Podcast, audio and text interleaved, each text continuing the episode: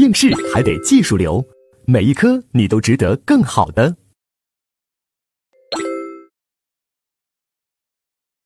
好，接下来那我们就看第三节，呃，诈骗罪和盗窃罪的区分。啊，盗窃罪和诈骗罪的区分是五星级考点，因为特别重要，所以我们专门拿出来好好来总结一下。因为它太重要了，我们把它分为两个情形，一个是两角关系的情形，一个是三角关系的情形。两角关系的情形，就说只有两个人，一个犯罪人，一个被害人。我们先看两角关系的情形。那诈骗罪和盗窃罪的区分啊，唯一的区分标准是什么呢？就是诈骗罪的第三步有没有？我们知道诈骗罪的行为公式一共是五步，啊，第一步是什么呢？实施一个欺骗行为。第二步使对方产生认识错误。第三步，对方基于认识错误而处分财物。啊，我们现在说的就是这一步。啊，被害人基于认识错误而处分财物，这个处分财物这一个要件，又分为客观处分行为和主观处分意识，缺一不可。我们做题的顺序是什么？先看啊，被害人客观上有没有处分行为，如果没有，啊，直接得出不构成诈骗而构成盗窃；如果有，那接下来看主观上有没有处分意识，啊，如果没有，那定盗窃；如果有处分意识，那就定什么？定诈骗，啊，就是我们三百九十四页这么一个思维导图。好，我们先看客观上有没有处分行为。大家注意，处分行为指的是什么？就是处分占有，就是我被害人基于认识错误，将我自己占有的财物处分给对方占有，处分给对方占有。啊，这一块呢，我们在前面基础部分我们讲过，我们在这一块随便举几个例子你就明白了。比如说，狗蛋给人家售货员小芳说：“小芳，回头看看那边有帅哥。”人家呢刚一扭头回头一看，你把人家柜台上的商品一下拿跑了。那么我们说这是诈骗罪吗？不是的，虽然你欺骗了小芳，但是小芳。有没有一个处分行为啊？没有处分行为，也就小芳并没有将自己占有的财物处分给你狗蛋占有，是你狗蛋自己实施了转移占有，所以呢你是盗窃。所以从这个角度来说啊，盗窃和诈骗的区分啊，在这里面细分的话，就是盗窃和诈骗的相同点都是什么？转移占有啊，区别就在于谁实施转移占有。盗窃是我犯罪人实施转移占有。我手伸到你的口袋，把你钱掏出来，放到我的口袋。诈骗是被害人处分占有、转移占有，被人基于认识错误，还把钱给人家，是吧？这才能叫什么？叫诈骗。啊，再比如说，狗蛋来到商场，他又要买鞋，给售货员小芳说：“哎呀，这双鞋我可不可以穿一下呀？试穿一下呀？”他说：“当然可以呀。”嗯，穿上去。嗯，那我能不能走两下呀？嗯，当然可以呀。嗯，走两下。我可不可以跑两下呀？嗯，当然可以啊。好，就跑了。那我的问题是，狗蛋穿着这鞋跑了，他构不构成诈骗罪？显然不构成，因为小芳对这个鞋有没有一个处分行为？有没有处分占有给你？没有。那你把它穿跑了，是你犯罪人转移占有，那这时候就是什么？就是盗窃罪。在这里面可要注意哦，不能因为说哦他跑得特别快。所以是抢夺罪，啊，抢夺罪要求对物暴力，对人要有危险的。鞋子已经在狗蛋的脚上，那这时候狗蛋呢把它给穿跑了，不可能对主人有危险，所以这是个什么盗窃？好了，处分行为我们就讲到这儿。接下来呢，我们看主观处分意识。啊，因为处分行为相对来说简单一点，最难的是什么？主观要处啊，要有处分意识。主观要有处分意识是啥意思呢？就是那个处分财物，它是一个主客观相一致的要件，既要求客观上啊处分占有，也要求主观上意识到自己在处分占有，明白吧？啊，在这里面啊，大家翻到三百九十六页，我们要给大家讲两个案例，通过这两个案例，我们一起来提炼这一块的标准。第一个呢，就是调包案。比如说，狗蛋来到超市里面，他看到啊有一盒饼干，他把这盒饼干的里面的这箱饼干取出来，然后把超市的一个照相机放进去，然后呢重新呢再给包装好，然后交给收银员，然后说我要买这箱饼干。收银员一看外一看外包装。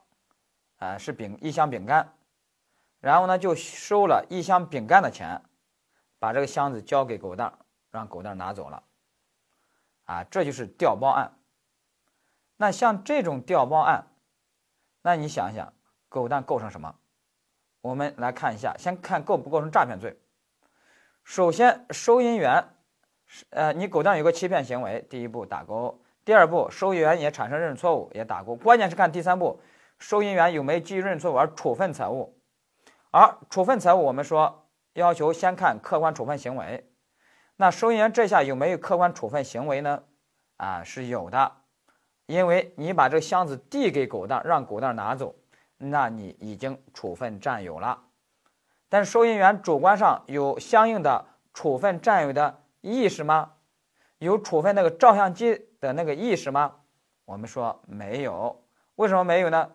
因为他压根都没意识到里面有一部照相机，也就是他都没有意识到照相机的存在，那他怎么可能有处分照相机的意识呢？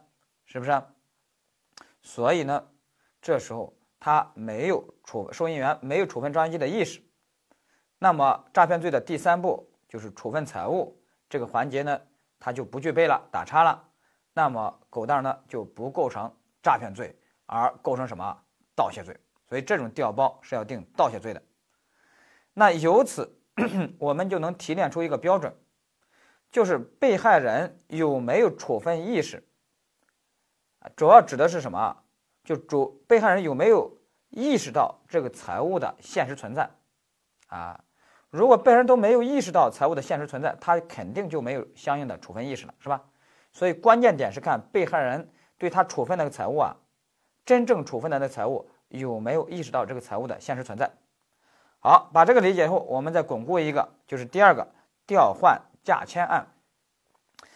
比如说，狗蛋还是来到超市，他看到货架上啊有价值啊两千元的便宜的相机，也有标价两万元的那种贵重的相机，比如单反相机。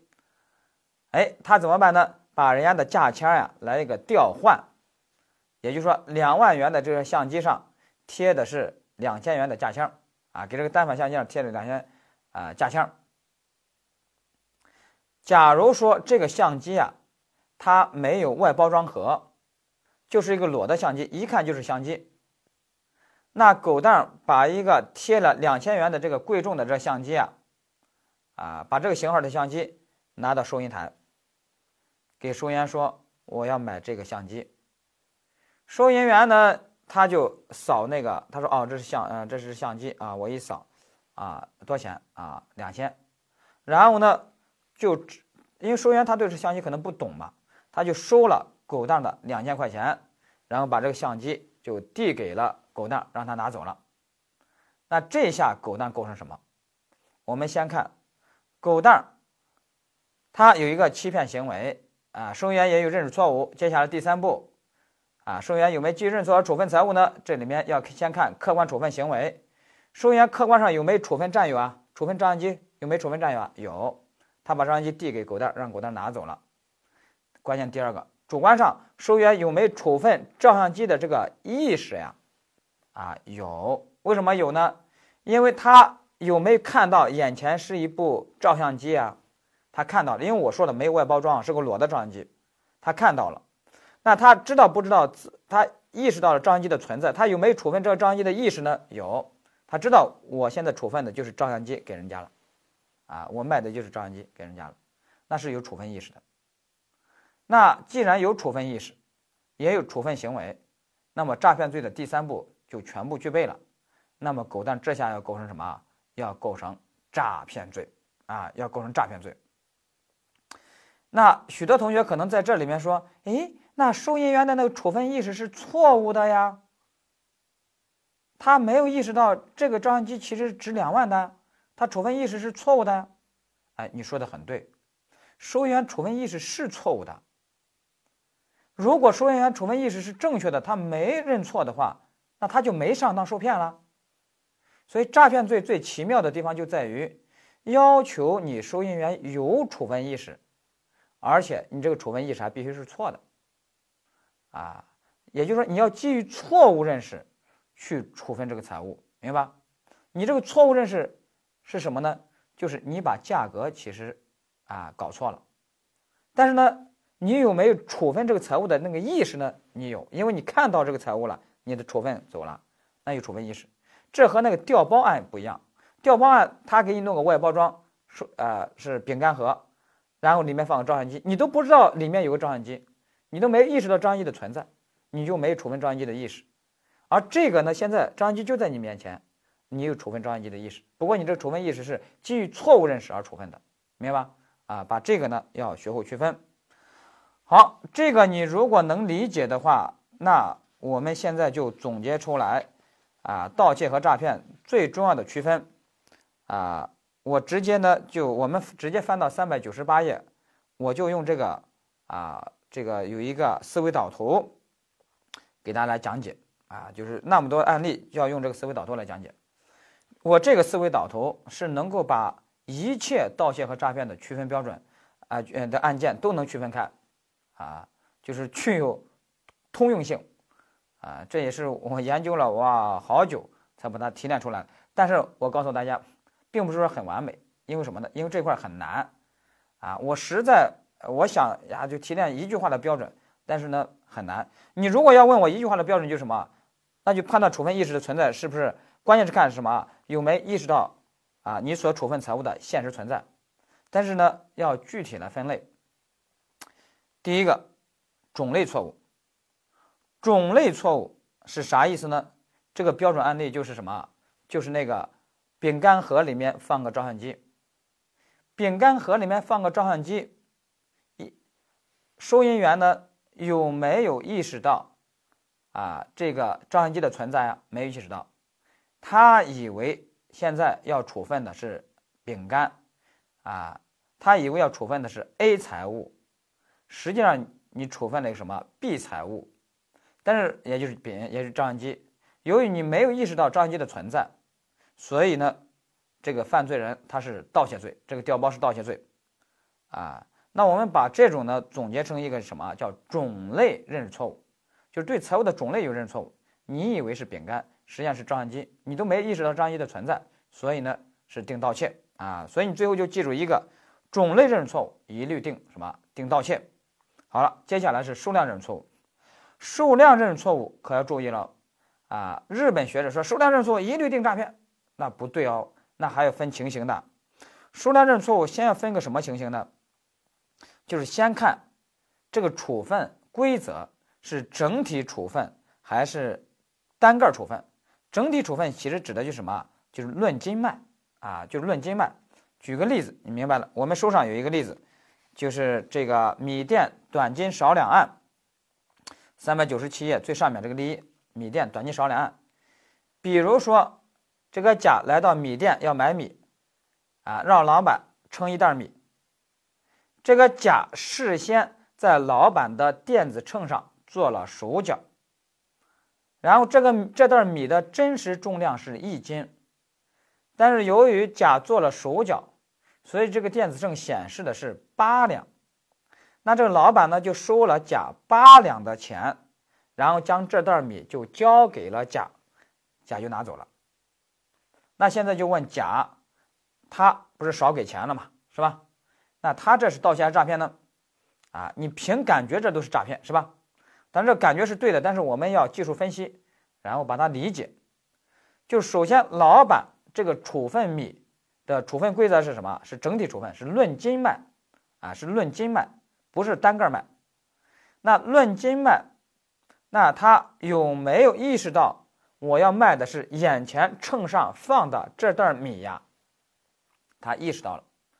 那他意识到了眼前是这袋米，他意识到这袋米的存在了，那他就有处分这袋米的意识，啊，他有处分行为，也有处分意识，啊，他有这个处分这袋米的意识，所以诈骗罪的第三步，处分财物，基于认识错误而处分财物，这句话就打勾了，具备了。所以甲就是什么？诈骗罪。再说一下，第三步说基于认错误而处分财物，这个老板基于什么认识错误而处分财物呢？他是基于对这个数量、重量有个认识错误而处分财物，但是处分财物的意识他是有的。他知道眼前是这，我要买的是这袋米，然后呢，意识到这袋米的存在，我要卖给人家，给人家，所以他处分意识是有的，啊，所以呢，我们基本上就可以总结出一句话，就是什么呢？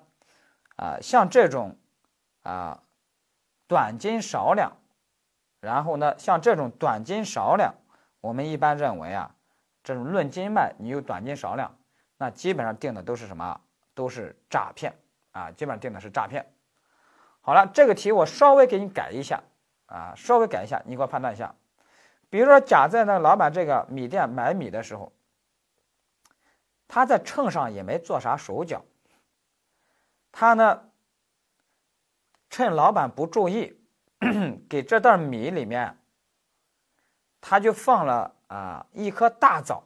假如说这个枣很贵的啊，可不是比比比米的那钱贵多了，他拿那个埋。呃，用米包围起来，然后说：“老板，我要买这袋米。”啊，老板说：“行。”啊，称一下，说一袋米的钱，然后收了一袋米的钱。那这时候，我的问题是，他拿了这个枣，当然这个枣的我说了，要比那个米要贵多了啊。那你说他拿了这个枣，你说他构成什么？是盗窃还是诈骗？那你就想一想，凭感觉你都知道，这应当是什么盗窃？因为这时候就是种类错误了，老板有个种类错误了，就不是数量错误了。因为老板这时候他就没有意识到那颗大枣的存在，是吧？那他没有意识到大枣的存在，他有处分大枣的意识吗？啊，他就没有。所以呢，这时候他就没有这个处分意识。那么这时候你甲就要构成什么？对这个枣要构成盗窃罪，明白？要构成盗窃罪。好了，这是论斤卖。接下来看底下这个论个卖。论个卖，这时候还是要判断什么？就是被害人有没有意识到财物的现实存在。如果意识到了，那就定什么？定诈骗罪。比如说那个调换价签案，那个卖照相机，啊，你把两千元啊的价签贴到啊那个两万元的那个照相机上。啊，你把那个贵重的照相机交给呃没外包装啊，你交给啊人家收银员。这个照相机是论个卖的，他可不是说论斤卖。那这时候呢，啊收银员呢，他意识到了要处分的是这个财物，他意识到这个财物的存在，意识到照相机的存在就在眼前，啊，那他有处分意识，啊，那这时候呢，这个狗蛋呢要定诈骗罪。那如果没有意识到这个财物的存在呢，那就要定什么？要定盗窃罪。比如说，比如说，这个照相机呀，啊，它还是论个卖的，但是它是有外包装盒的，它有外包装盒。那比如照相机是这这个照相机是价值啊两万块钱的照相机，它有包装盒。那它有包装盒，狗蛋呢把包装盒打开，把里面的泡沫材料去呃取出来。然后呢，给里面加塞儿一个什么手机，给里面加塞儿一个手机，又把外包装又包装好，然后又交给收银员，说我要买这个两万元这款手机，哎，这款照相机。啊，收银员说行，就收了这两万块钱，然后把这个呃包装盒呀就递给人家，让人家拿走了。那我问，那这时候？他拿的这个手机，应当定什么？加塞的这个手机应当定什么？应当定的是盗窃罪，因为收银员有没有意识到加塞的这个东西的存在啊？没有意识到，那他有处分这个东西的意识吗？没有，所以呢，你这是什么盗窃？好，那接下来我要问，那收银员，那如果狗蛋把那个两万块钱的照相机啊？啊，拿出来，呃，那个泡沫材料拿出来以后，给里面加塞的不是手机，给里面加塞的是三万块钱的一个照相机，啊，也加塞进去，外包装包装好，给收银员说啊，我要买两万块钱这款照相机。收银员一看，哦啊，这这一个包装盒就一个照相机嘛，啊，按按个卖，论个卖嘛，单个卖，哦，这是两万块钱的一款，好，收两万块钱，让人拿走了。那我的问题是，狗蛋对这个三万块钱的加塞的这个照相机，它构成什么？我们知道，依然要构成什么？盗窃罪，因为人家收银员有没意识到加塞这个东西的存在？没有意识到。好，那接下来关键的一步来了，第三步，如果狗蛋把泡沫材料拿开，给里面加塞的照相机，就是两万块钱那款照照相机，我他再加塞一下，再加塞一个，就是和里面放着的那个照相机是同一款的，都是两万块钱，他再加塞一个，然后包装好，说我要买这一个照相机两万块钱的，那收银员一看外包装是写的是什么？一部照相机价值两万，然后呢收了两万块钱让他走了。那我的问题是，那狗蛋儿这下拿的那个加塞儿的那个，对那个加塞儿的那个两万块钱的照相机，你说它构成什么？你凭感觉构成什么？我前面铺垫了那么多，啊，那还是要构成什么盗窃罪？因为什么呢？因为人家收银员还是没有意识到，没有意识到你加塞的这个照相机的存在呀。所以这就告诉我们，这时候给里面加塞的东西。不管和原来的照相机种类是否相同，反正你只要这样去加塞的话，那人家收银员都没法意识到它的存在，所以呢，一人家都没有处分意识，所以一律定什么？一律定盗窃罪，啊，一律定盗窃罪。但是日本学者呢说，呀，如果加塞的又是一个相同的照相机，这叫种类错误，啊啊，这这这叫数量错误。啊，这数量错误呢？啊，数量认识错误，所以一律定诈骗。啊，他这个呢就搞混了，因为如果是论斤卖，如果是数量错误的话，啊，比如说卖卖米，那论斤卖，啊，论斤卖的东西数量有认识错误的话，短斤少两的话，我们说定诈骗。但是呢，现在这个照相机是论个卖，啊，一个包装盒只有一个照相机。那这时候你给里面加塞任何东西，不管相同不相同，那人家都没法意识到它的存在，都没有处分意识，一律要定什么？一律要定盗窃，明白吧？把这一点呢一定要掌握好。好，大家把这个理解了以后，我接下来要给大家巩固啊，说一个案例，我们一起来练一练。那这一块呢，我们就能够把它处理好了。比如说啊，以前有这么一个案件。就是有一个服装厂，它有许多废旧的那些啊服装材料布料，然后呢也可以变卖。狗蛋经常开着卡车来买，啊，他这个流程是怎样的呢？狗蛋先开一个空的卡车，先要进人家仓库，那仓库很大，他进仓库的时候地面上有个磅，啊，那个地磅就可以称一下你这个空车的重量。人家库管员一称，啊，你然后进去，进去后你就随便装啊，那人家就不管你。你装满了以后出这个仓库的时候，库管员再给你称一下整车的重量，然后前后两个重量一减，人家认为这就是你装的布料的重量数量，然后呢按照这个来收你的钱。狗蛋呢干了个啥事儿呢？有一次他空车进去的时候，他给那个车厢里面。弄了好的好多袋儿啊，水就是塑料袋里面装的水。然后呢，啊，这样的空车啊，称了一个重量进去了。当然那个水，那个库管员是没发现的。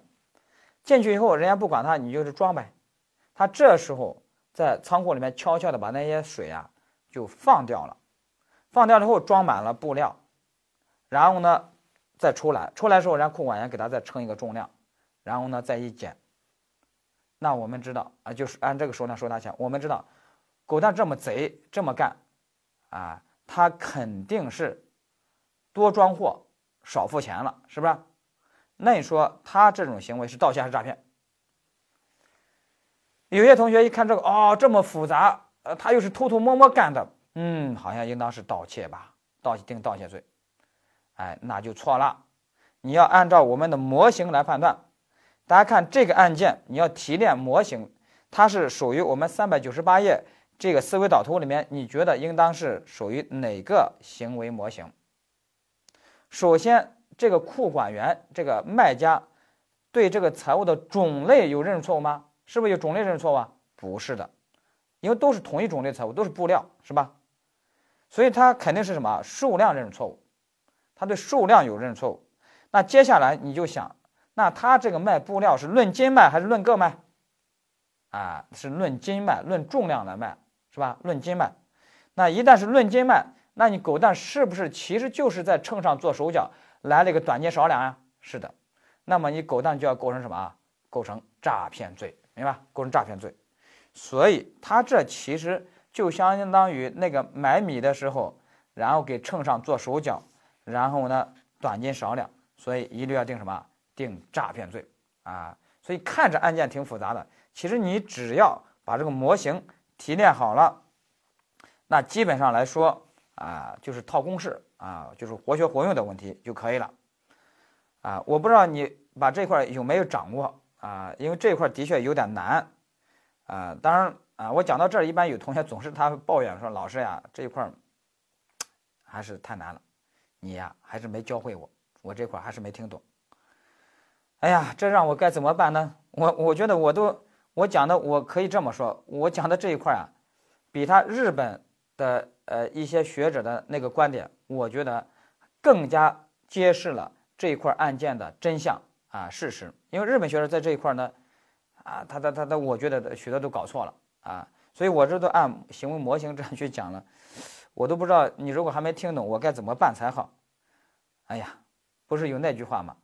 人教人是永远教不会的，事儿教人才能呃教会，而且事儿教人呀，一次就教会了啊，一次就够了。换句话说，人是永远也是无法被叫醒的，只能是什么？只能是痛醒。啊，你就比如说，你让那个孩子别玩啊火柴，他就要玩，那你就要让他玩一次。他如果把手烧了，他这下就记住了，是吧？所以我建议大家呀，你在这一块还得多做题，多做题，你做错了题，你印象就深刻了，明白吧？所以呢，我们其实做题的价值在于错题的地方。然后这样能让你痛得更深刻，让你理解的更深刻。好，这是两者间的区分，我们就总结到这儿。那接下来我们就看三角关系的情形的区分啊。那这里面就涉及到什么三角诈骗的问题。那这里面大家也要记标准案例，然后以后套用就可以了。比如说我们的标准案例。就是三百九十九页的这个例一啊，我把它称为什么保姆案？比如说甲来到乙家，乙不在家，甲对乙的保姆谎称说：“我是干洗店的老板，你家主人给我打过电话，让我来取他的衣服来干洗，你交给我吧。”保姆不知情，然后呢就交给了甲。现在就问这个甲怎么处理？那这时候关键你要看受骗人是谁，是保姆；受害人是谁，是这个主人乙。所以受骗人和受害人是不是一个人了？再加上犯罪人甲，这就已经构成了一个什么三角关系？那么这时候甲构不构成诈骗罪呢？关键还是看诈骗罪的第三步，就是受骗人有没有处分财物。那在这里面就要看你受骗人保姆有没有处分主人财物的权利地位啊？如果有，那你就是一个合格的处分人，那么诈骗罪的第三步就打勾了，那你甲就要构成诈骗罪，也就是三角诈骗。那么我们一般认为，这个受骗人保姆他处分主人的一些啊衣物啊，这个权利地位还是有的啊，所以呢，他。的交付行为就属于一个合格的处分财物的行为，那么诈骗罪的第三步就打勾了。那这时候甲就要构成什么诈骗罪？由于这这个诈骗罪里面受骗人和受害人不是一个人，所以这个甲就要构成的诈骗罪叫什么？叫三角诈骗。好了，那我再巩固一个案例，我们来想一想，比如说，甲就是干洗店老板，他骗他的店员说，说你看那个乙呀，他给我打过电话，他说他家后院啊晾了一个衣服，说想让我们拿来干洗。你到他家院子把那个取回来，你给我啊，我们来干洗。这个店员呢不知情啊，就从人家乙家院子啊拿回来了，交给了老板甲。那现在受骗人是店员，受害人还是人那个主人乙。那现在受骗人店员他有处分人家乙的财物的权利地位吗？那显然是没有的，你又不是保姆，是吧？那没有的话，那么这个受骗人这个店员从人家乙家拿回财物这个行为，交给甲这个行为，能不能算是诈骗罪第三步的处啊处分财物啊？就不能算。那诈骗罪的第三步就打叉了。那这个甲呢就不构成三角诈骗。那不构成三角诈骗，那构成什么呢？啊，我们说甲构成盗窃罪的间接正犯。什么意思呢？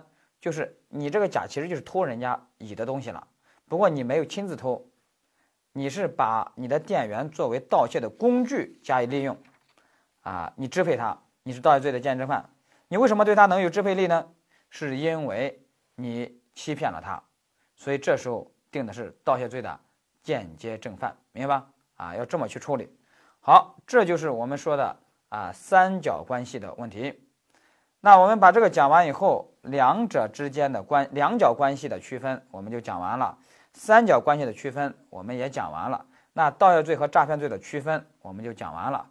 核心还是诈骗罪的第三步，就是被害人基于认错误而处分财物。那接下来大家翻到四百页，那我们要再加进来一个罪名进行大总结。这个罪名就是什么？就是侵占罪，也就是盗窃、诈骗、侵占这三个罪。考试特别喜欢考啊，把它们放在一起来考。那我们第四百页有一个啊图表，我们一起来看。首先，行为类型一共四个模型。第一个模型是这样的：甲和乙在饭馆吃饭，甲现在产生了啊对乙的手机有了非法占有目的啊，一看这个新手机，嗯，有了非法占有目的，怎么办呢？骗乙，怎么骗乙呢？说我手机没电了。能不能借打下电话？乙不知情，就给了甲，甲假装打，打着打着打着打着，边打边踱步，边打边踱步，结果呢，打走了。那现在问甲是诈骗罪还是盗窃罪？那我们的答案是什么呢？是盗窃罪。啊，为什么不是诈骗罪呢？因为诈骗罪要求被害人乙要有一个处分财物的行为。那有的人说乙有啊，乙不是把手机已经给了甲吗？但是我们说，这个处分行为指的是什么？处分占有。处分占有的意思就是说我主人不占有了，我让你占有，啊，我失去占有，让你占有，要转移占有的。那现在我这个主人乙，我借给你，只是让你在我身边临时打个电话，你不能离开现场哦，你不能离开我的占有范围哦。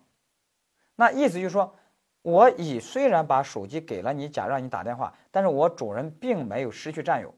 你甲拿在手里，你并没有占有，你只是我主人占有的辅助者。说到底，你没占有。